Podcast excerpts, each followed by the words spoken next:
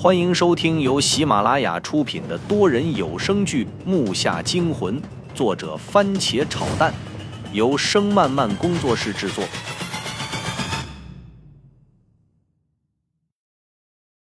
第七十五集。可到了这儿，我就不敢再多往下想了，因为脑袋实在太疼了。我揉了揉眼睛，手向旁边一摸，竟然是吴，他没有拿走。我开始怀疑他到底是不是周震了。死胖子，就你伤的最轻，你上一边去。这声音太熟悉了，就是在之前被我打晕的曾哲。随着他的声音，我的身体同时受到一股力，我知道自己被他轻浮的坐了起来。现在刚可以勉强看清楚周围。你们都没事吧？在我的面前是脸上已经青了的曾哲，他笑得有些勉强。在旁边是那胖子，他受伤最轻，咧个嘴，正等待着我的答话。他俩身后站着个身体佝偻的人，好像在捶背。仔细一看，他的脸上被血抹的都花了，样子狼狈不已。也就大牙伤的最重了，我都快忍不住了，闷哼着笑了两声。你他妈笑什么？你不比我好到哪儿去，死胖子！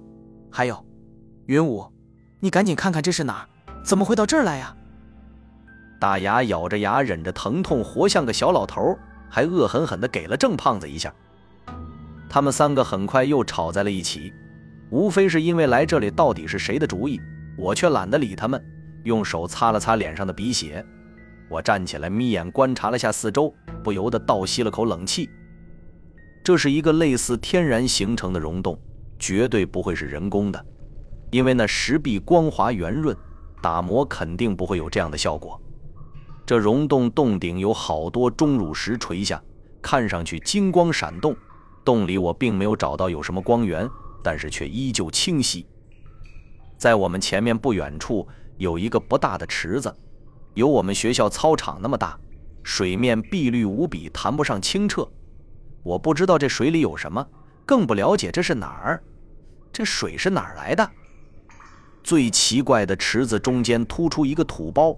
仿佛海中的小岛一般，上面有棵大树，这树实在太过巨大了，粗大的树干占据了整个土包，葱茂的树叶几乎填满了池子的上空。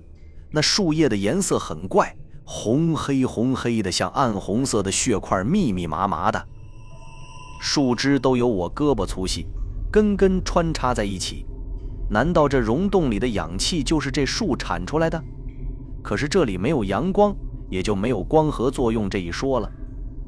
水池中的土地和我们所在的岸上有着一条小道连着，像是给人通进去的。大树上还有东西，我第一印象就是果实，不过那东西太密了，银光闪闪的，那种银给人冷的感觉特不舒服。我看着心里竟然莫名的生出淡淡的酸楚，想哭的那种冲动，幸好我控制住了。这里的气场真的很不好，让我有点不知所措。我们从一个地下的阁楼被不知道什么人，或者说不知道怎么样就被转到了一个溶洞里。这溶洞里竟有棵看上去还活着的巨大树木，真的是让我有点匪夷所思。啊，我也不知道这是哪里。这里有点吃的，吃了吧。我叹了口气，打开包包，拿出先前买的东西，坐在冰冷的石地上。打开一个巧克力，啃了起来。你还有心思吃？你看这连个出口都没有，就是个缝，我现在都没看到，怎么出去都不知道呢？你怎么还有心思吃东西呢？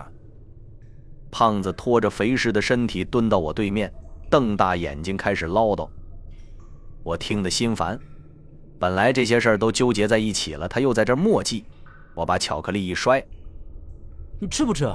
不吃让曾哲和大牙吃。”这里我不知道是哪，现在也只能吃点东西，攒足了力气再去找出口了。冷静点好吗？年奔二十的人了，怎么还这样？死胖子，你要再磨叽，我这点东西一个都不给你留。说着，我不理他，一手拿起一块巧克力扔给了陆续坐到对面的大牙和曾哲，示意他们赶紧吃。他们俩看了看四周，这里的气氛显然比那阁楼里要好些，他俩也放松点了。毕竟那是墓，这不一定是哪儿。大牙拿着块巧克力，刚才还因为胖子之前打他的事儿生气呢，现在看胖子让我说了，在一边也幸灾乐祸地说道：“死胖子，不吃我们可吃了。反正这次要不是因为你那一身肥膘，我们也不能落到这个地步。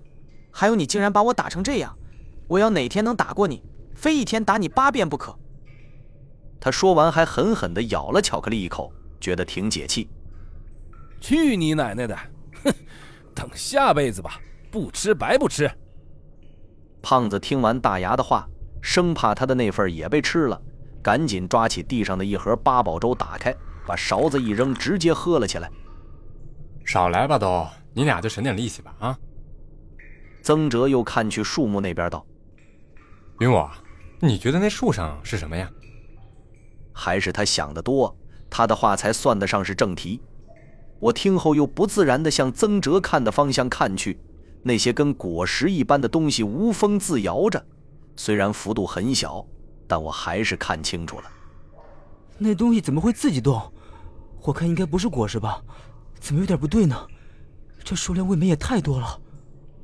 我的声音不受控制的就小了，周围的空气也凝固了不少。但是吧，这里真听不清啊！我们几个听，要不你们过去看看？实在不行，起码也知道是啥。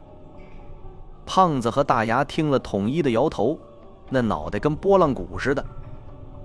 不去不去，这再出什么差错，咱们又不知道会出啥状况，已经够惨了。不管这是哪儿，找到出口赶紧出去吧。我一听这两边说的都有道理，但是有一点所有人都没想到。你们说，如果这出口要是在树的那边怎么办？我也想到一个办法，就是我和曾哲过去看看，你们两个在这边守着，万一有什么闪失，还有个照应。但是你们两个千万别乱了分寸。如果曾哲你要介意，我自己过去也行。毕竟这事儿越少人去越好。那树看上去有点古怪。木下惊魂多人有声剧，感谢您的收听。更多精彩内容，请听下集。